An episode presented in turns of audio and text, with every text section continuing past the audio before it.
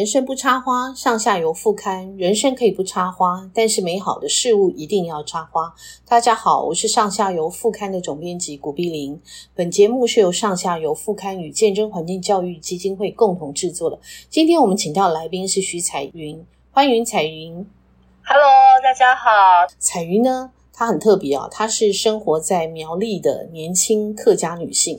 她虽然很年轻呢，可是他有五个孩子哈。最大的孩子已经念大学了。那彩云他们在苗栗的山林过着以现代人来说是很特别的生活。他也透过他非常优美的文笔书写他人跟土地的故事。那我曾经找过彩云写过客家人很擅长用的凤梨嘛，哈，你们叫黄梨、对不对？是黄梨。嗯对，那最近他也写了说怎样煮刚刚好，这两者呢其实是有相关的哈。那我们先来谈谈客家人是怎么样做凤梨的加工品。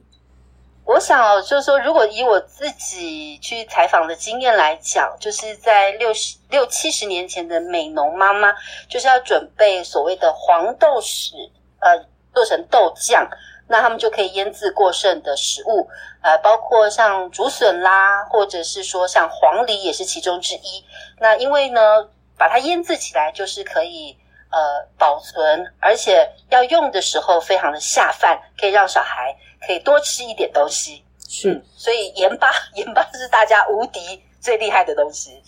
对，所以这个是可以非常可以增添那个食物食物的滋味，然后可以很开胃嘛，哈，嗯。是。对，那你们在你会拿黄梨这些腌制的东西来做什么样的东西？或者是好像彩云的妈妈也很会做，阿妈会做什么样？哎，阿婆哈，阿婆应该叫阿婆，对，阿婆会做什么样的很特别的用黄梨这些腌制品来加添这些食物的味道提味？嗯，以我来讲，其实我们家讲老实话，用黄梨的这个经验没有算很多，是因为这一次就是两年前，我妈妈自己一时兴起，她觉得她自己喜欢呃种一些水果，所以因为在山里面生活嘛，她所以她自己就种了二十几样的水果，哇，黄梨其中就是其中之一，那她就觉得说，呃，这个香气很特别。所以他就叫我的小孩说：“哎，那你们也来帮忙种。那两年之后可以收成。昨天呢，就去采收黄梨。那我妈妈做过黄梨炒木耳，对，但是不多啦，次数不多。对，就是跟黑木耳一起，还有姜丝啊，还有呃黄梨切片啊，切成呃长条状。对，那他觉得吃黄梨可以清肺。”呃，这个把一些脏东西都可以，呃，纤维多啦，就可以把它好像裹住，可以，可以，可以，呃，清理出来这样。是我们读好像客家的文献哈，刚刚正好彩云也讲到说，妈妈种了二十几种水果。那客家人是一个 很特别的族群，他们好像每到哪里哈，就会看那个地可以怎么样利用，就会种各式各样的东西，然后最好自己可以完全满足他自己的生活需求哈。那讲一下，妈妈种了二十几种，到底哪一些水果啊？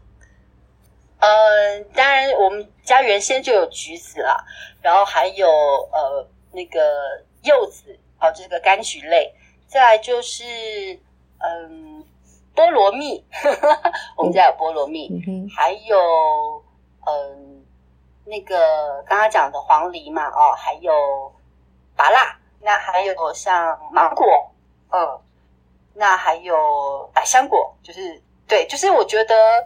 反正他就先种试试看，有些当然也是死掉啊，这样。但是我觉得他他他很期待，就是他每一次种的时候，他都会说：“哎，多久多久之后就会有什么什么东西可以吃。”这样，嗯，所以他都有收成到他自己满意的。嗯，我觉得在过程当中他是很。很 enjoy 在那里面的，嗯，到后面到底有没有收成，我倒觉得都还好。对，是是是，对。嗯、其实彩云她在上下游副刊哈，已经写了好多篇了。其实大家可以去呃找一下徐彩云哈，双人徐哈，天上的彩云，可以去找一下他的文章。他的文笔我真的觉得是非常的优美。那大家有兴趣可以去看一看。那彩云，我还想问你一点哈，就是你们好像常常会用野菜入菜，对不对？好像你的文章里面有写到哈、嗯，那野菜入菜，你可以讲一下，呃，你们怎么样去找寻？我吃了还不会拉肚子啊，不会发生什么样的状况？你们怎么样去判断哦？嗯，野菜这件事情其实是我自己的兴趣啦，一直觉得说，可能之前小时候在都市里长大哦，那在山里面，我觉得有很多我可以探索的这些食物，所以野菜其实就不同于这种一定要种出来的这种感觉，所以我就会特别去认得。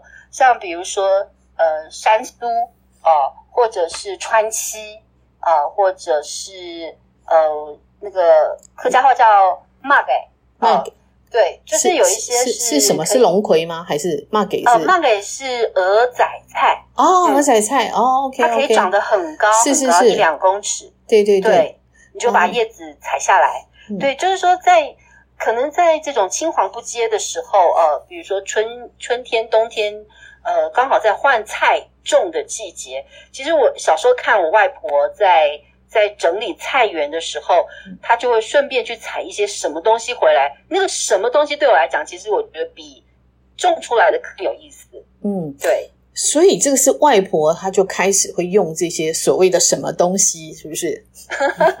应该是说长辈他们。有这种丰富的在地文化的知识，嗯嗯，那所以他们可以懂得就是怎么去运用它在，在在这种青黄不不接的时候。那我记得我爸爸也会出去外面，比如说呃除草啦，呃散散步啦，走一走的时候，嗯，他会去采山苏，嗯、对，把那个嫩芽采下来，嗯，然后回来他就说，他就说炒一点什么什么小鱼干啊，哦，呃。一点小一点辣椒啊什么的，就是一餐。嗯、所以其实这比较像是一个他们平常就很习惯的身体力行的这个部分。那只是因为我们被驯养惯了，就会觉得说啊，那是什么？对，好像大家一听到野菜，感觉上就是很好像是那种野味，很贵啊。像阳明山上啊，这样对。可是我觉得在一般的呃，就是农家的家庭里面，其实这是一个很常见的，并没有太太到珍贵到好像都都都很就是要非常的珍惜这样。我倒觉得说这是一个很很自然，就哦出去走一走走一走，手里就捧一把什么东西回来。是我记得那时候郭成梦老师哈，台大的那个郭成梦老师他就讲过，嗯嗯嗯、他就说我们其实好像吃了很多种蔬菜，其实我们都很可怜，因为我们吃的就是那几颗哈。那反而他觉得说吃野菜野味这个东西哈，反而是可以增加我们吃的各种不同的科别哈。我发现原住民跟客家人在这个部分上面是非常都很强哦。对对对，那那个彩云，其实像你在。你小时候是在台北生活吗？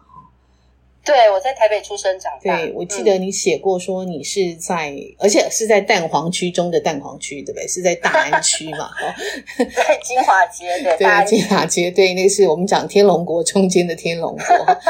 那你 我没想到，对对对，我们小时候大家没想到。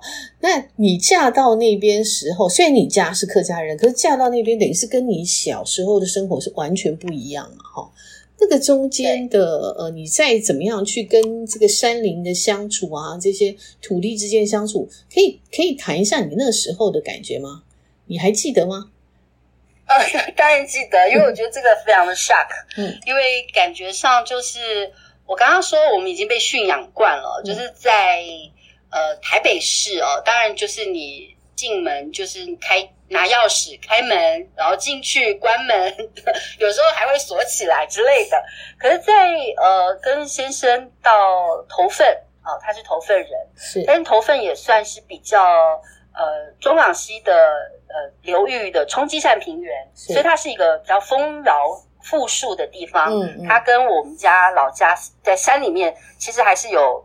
比较大的差距，嗯嗯，那他们就是一个呃聚落，就是一个三合院啊，合院型的伙房的聚落，嗯，那没有任何的钥匙，嗯，就是一定进去就是可以四处乱窜啊，就到别人家，也许是这一家，也许那一家，嗯，所以在刚开始的时候去认得谁家谁家的时候，其实让我很大很大的这个呃还蛮紧张的，就是说你。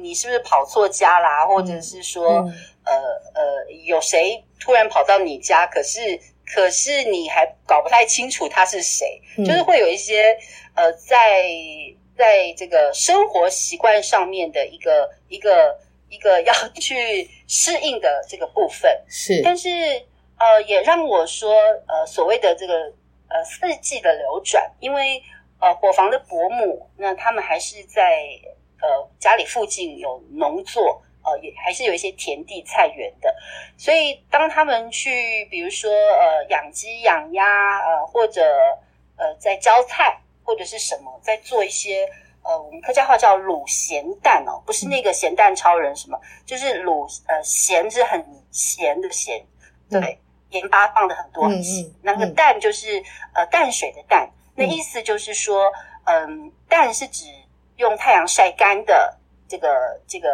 呃，这个产品啊、呃嗯，农产那个农产加工品，嗯、那咸就就是用卤用盐巴去腌制的。嗯，那当他们在做这些呃农事的时候，把多余的腌制起来，其实引起我很大很大的兴趣。嗯，因为我从小没有这样的记忆，嗯，生活经验是，所以我然后我又因为我我爱讲话，嗯、我我很爱讲话，很多好奇，所以我就会问问题。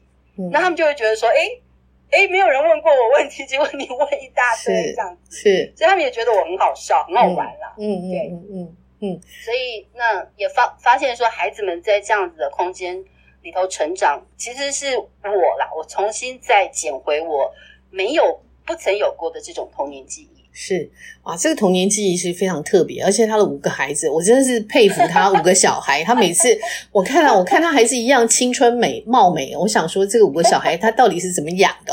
我也非常好奇。那因为彩云呢，他其实我刚刚讲了，他的文笔非常的好，我觉得他其实在描绘那个景物还有人的感情，呃，是非常非常的柔美哈。那呃，我们想邀请彩云呃，可以朗读一段他自己在文章里面写的，呃，他写的。好文，那我们来听听彩云她自己的朗读。一个月前，母亲说菜太多吃不完，换我去拿。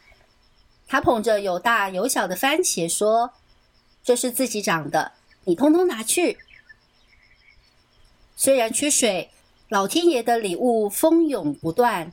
我细心洗净，咬一口，皮厚 Q 韧，洋溢着原始的绝妙。母亲又提到堆肥处冒了南瓜苗，可能营养太好，打的果实个个重达五六斤以上。她让我挑走最大的。附近有许多天生天养的龙须菜、佛手瓜、青木瓜、山芹菜、川七、马给就是鹅仔菜、番薯叶、叶的就是过猫，数量极少的桂竹笋。自家吃绝对绰绰有余，还能够流动到朋友家。数完地上长的，接着清点冰箱、碗橱，包括亲友馈赠的腌制品、干货和各种粉类。冷冻库有季末收尾的各式酱料，就放肆吃吧。我拿出好几样舍不得用的食材，像是澎湖望安酸瓜。土黄色则闪耀着海的气息，真不敢相信，在苹果西打宝特瓶沉积十年，剁细后跟绞肉拌匀，放点盐巴、酱油蒸熟，或是拿来炒海鲜、肉片，去腥解腻。甘甜的尾韵挽着海水，模糊了月光。想到小孩会集资跑到附近杂货店买零食和汽水，妈妈一定猛摇头。避免垃圾食物的方法就是自己做。还好冰箱的材料齐全，他们变出了芭蕉烧、干贝起司烧、面包、蛋糕，还有胡萝卜饼干。因为农夫朋友黄世修给我一大把身材迷你、味道浓烈的胡萝卜。还留着一头绿长发，孩子不怕生吃，而是我想试试新口味。老三光野刨丝，把叶子剪得细碎，搅和桶干饼的糖蜜，烤好，仿佛星辰点点，迸裂着一口接一口的清脆。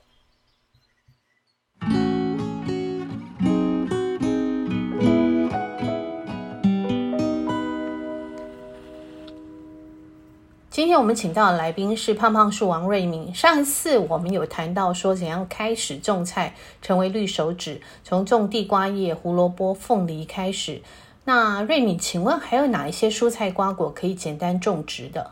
大家介绍比较有趣的是凤梨。那凤梨在我们所有吃的水果里面，它大概是最奇怪的，就是它有戴一个帽子，就是它其实整个果子上面还有一颗一颗小凤梨，就是我们植物学上把它称为这个冠芽。那它是可以完整的长出一颗凤梨来的。那呃，大家如果买凤梨吃完之后，一般就是会把那个绿色。带叶子的部分把它扔掉，那其实你不要扔掉，你把它留下来，然后把果肉去干净，然后阴干个一天或两天，让那个切口的部分收缩之后，你再把它拿去种，种在土里面。那其实不要整个种下去，其实就摆在土表面，然后或者是用一个很浅的这个凹槽把它摆着。它就会开始长根往下长，然后它就会变成一颗凤梨。好像你也说过，像马铃薯也是可以用这样的方式种植，对不对？那马铃薯比较特别，因为我们一般呃，这个马铃薯买，我们大概买回来之后就要赶快吃，因为大家都大概都有听过马铃薯，它这个发芽之后会有毒素。是。那这个也是茄科植物，它避免自己被吃掉的一个这个特性。所以马铃薯，如果你不小心发现它发芽，那这一颗马铃薯大概就不能够再使用。那栽培上面，你就把整颗马铃薯，因为它已经长一个芽出来，芽就朝上，那马铃薯你就把它放在这个花盆里面。那泥土呢，只要刚好把这个马铃薯盖住就可以了。那它就会开始往上长出呃一颗马铃薯。那马铃薯比较麻烦，就是你要采收，一定要等它这个到了秋天之后，它上面整个叶子落干净了，那下面它就会长出一颗一颗的马铃薯。那因为它是长在地底下，所以它会稍微需要在大概你要准备一个大概三十公分左右的花盆。哦，所以这个正好我也想问瑞敏哈，就是说怎么样判断这些蔬菜是可以收成？因为很多是块根啊，或者是种在地底下的哈。萝卜跟胡萝卜，它是北方的植物，它比较适合秋秋冬的时候比较干一点的季节来栽培，比较凉快的季节。那栽培之后，一开始它整个是在土里面的，但它所谓的成熟呢，就是我们讲的，就是小时候都有学过拔萝卜嘛，它就会开始把自己这个块根的部分撑出地表一小段，然后会有一点。变色，那它开始有撑出地表的这个情况，其实就可以很轻松的就把它拔起来。嗯，这时候去拔它就就是比较成熟的部分。那土质好像也是一个很大的学问哈。那我们在种这些块根植物的时候，它的土质比较适适合什么样的土质？呃，因为它都是会有一个这个整个块根在地底下，所以一般会建议要用这个。排水比较好的，因为我们如果用花盆种，就是你就要考虑，就是要用比较沙质的这个壤土来种它。如果是太黏的田土，可能它在发育上面就会受，就是受到一些阻碍。所以我会建议，呃，因为它的生长期很短，所以干脆就去买这个所谓的培养土来种。嗯哼，我们在市区就用培养土叶生。掉这个施肥的这个部分。那有人说可以种番茄啊，因为番小番茄还蛮可爱的哈。但是番茄好像很容易有虫嘛，好，虫虫很多。如果我不想用药的话，我要怎样忌避呢？怎么样种植？呃，种番茄其实也是蛮方便。像我小时候印象很深刻，我们大概就是因为番茄总是会有几颗是烂，就太晚采收烂掉的，或者是被鸟咬过了，那就直接把它扔在地上。它是就会再长出来，因为它种子也很小。那茄科植物它本身，番茄跟马铃薯一样，它植株是有毒的。嗯。所以一般来说，只要在它果实刚发育的过程，你就要去保护它。那农农民他大量栽培，我们知道很多农民他会用农药，但我是不建议用农药。我建议用两个方式，一个就是可以买这个。呃，比如说像除虫菊精或者是苦楝油这种是对人体无害的。那它大概不是真的把虫杀死，它就只是让虫不喜欢它，然后就离开。那你真的要避免它被虫咬，还有一个方式就是你一定要呃用这个透诶、不。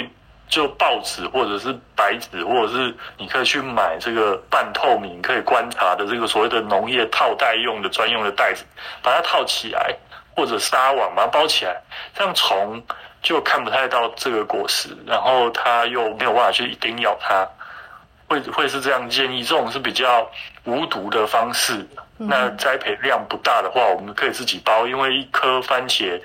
它的生长季里面大概能够采的就是几十颗，还不至于，而且它一次长出来是一串，所以不至于到像，因为这个不是大量经济栽培，所以大概大概就是自己套袋就好了。像我是种蛮多各式各样的果树，然后我又自己爱吃，所以我就会这个春天的时候就要开始很认真的套袋。所以你种了哪一些果树啊？呃，其实我。我自己种了非常多的热带果树，诶，这个芒果啦，然后这个这个什么芒果世家、龙眼这些我，然后柠檬。可是你的阳光都很充足吗？因为这些热带果树它是长在这个森，它也是长在森林里面，所以它只要在在它的生长季。然后有一段时间，特别是整个上午可以完整照到阳光，其实它大概就可以长得蛮好的。很多植物它西晒的话，它反而多少会晒伤。我我建议说，就是至少上午十二点之前阳光要充足，这样大概就可以种这些植物。哦，所以半日照，意思就是半日照就可以，就半天。因为说真的。嗯呃，生态学上有一个叫做这个全天光空域的大小，我们会去计算。那在野外的环境是不可能像在平地说全天都照得到太阳的，它一定会有一个照射角度。尤其是你如果是在山上啊，你有山坡，一定会有日照入射角时间长短的问题，不可能，不可能整天都有太阳的。嗯嗯嗯，嗯，是，所以。反而很多人都以为说要全日照才能种这些果树，可是这样听起来好像不见得是哈。就说只要有一个上午是完整可以照到太阳，那下午反而可以让它稍微遮阴休息一下。对，让它休息一下。而且其实有一些热带果树，因为它长在森林里面，你如果真的让它全天晒太阳，反而它的湿度不够，它发育会就是它的生理会受到一些限制，它搞不好。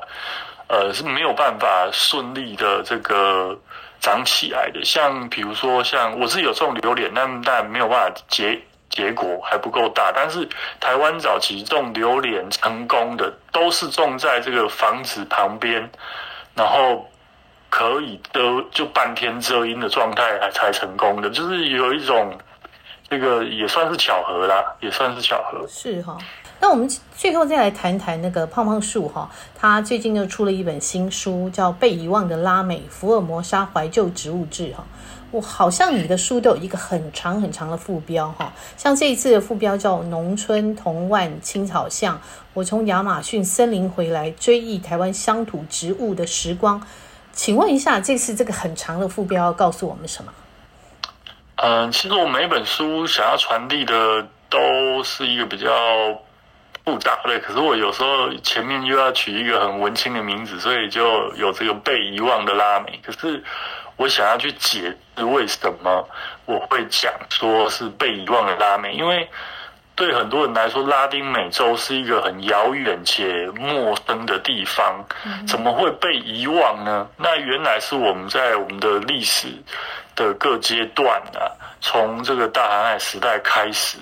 就很多的拉丁美洲的植物，在这个全球化的这个过程中，就陆陆续续被引进到台湾，那融入了我们的日常生活中，从农村，从拜拜祭祀，然后在柑仔店里面，在这个青草街，在工厂里面，都可以找得到跟拉丁美洲有关的植物。嗯，但是因为我们这已经都。太习惯了这些植物，所以已经忘记了这些植物它的原产地，已其实不是在我们台湾。那我们最熟悉的什么芭乐啦，还有刚刚讲的凤梨呀、啊，然后我们常自比台湾人的这个番薯啊，还有我们刚刚也讲到马铃薯、番茄，这个名字里面有番的。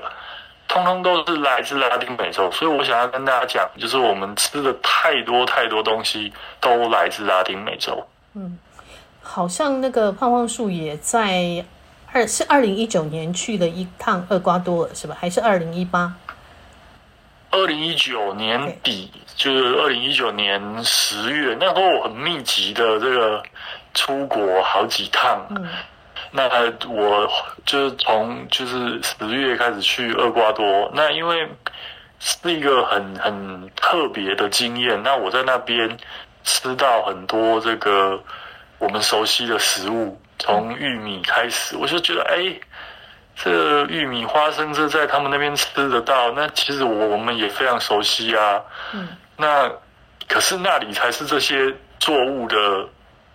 故乡，嗯，但是我们却却不会感到陌生啊，所以在那个遥远的地方，反而唤起了我很多这个小时候跟爷爷曾经有一段住在乡下的这个记忆，全部都跑回来了。所以我回来之后，就在这个。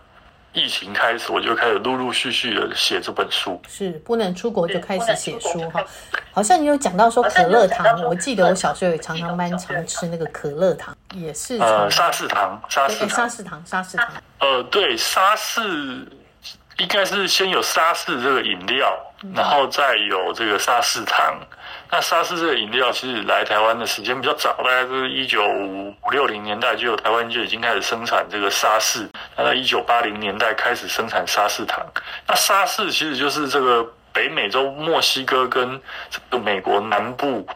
它其实就是一种青当地的青草茶，但它里面加了蛮多种这个热带植物，那其中有一种它它的这个这个英文就直接音译成这个沙士，因为它的一它这种植物这个植物学上面叫它这个墨西哥拔恰，那它就是一种药用植物，所以我们现在其实沙士就是喝他们的青草茶。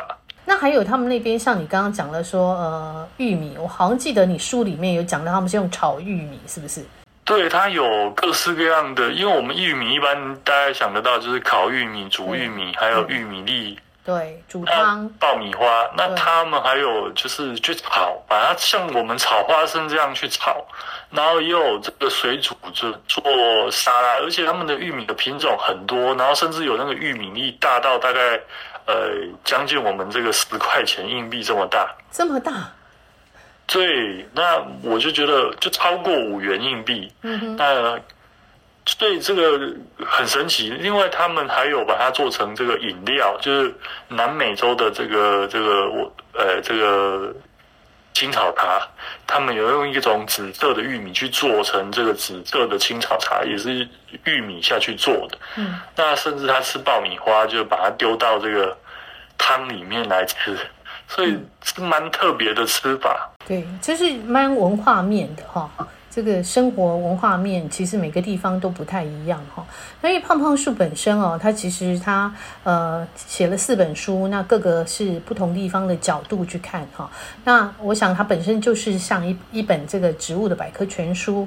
我们很谢谢呃胖胖树跟我们的分享，也期待他还可以有更多精彩的分享哈。因为呃现在我想疫情之后，很多人开始变成植物达人哈，对植物开始种植应该都有很多的问题。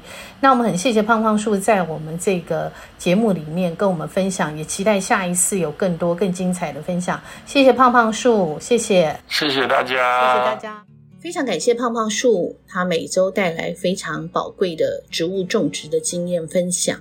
因为疫情的关系，我们这个节目是由远端的录制。本节目呢是由上下游副刊与见证环境教育基金会共同制作的。如果您对饮食生态、农林渔牧的文学非常有兴趣，欢迎您在线上可以找上下游副刊。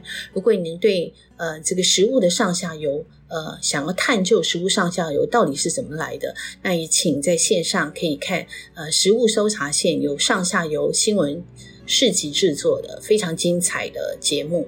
感谢您，谢谢您的收听，拜拜。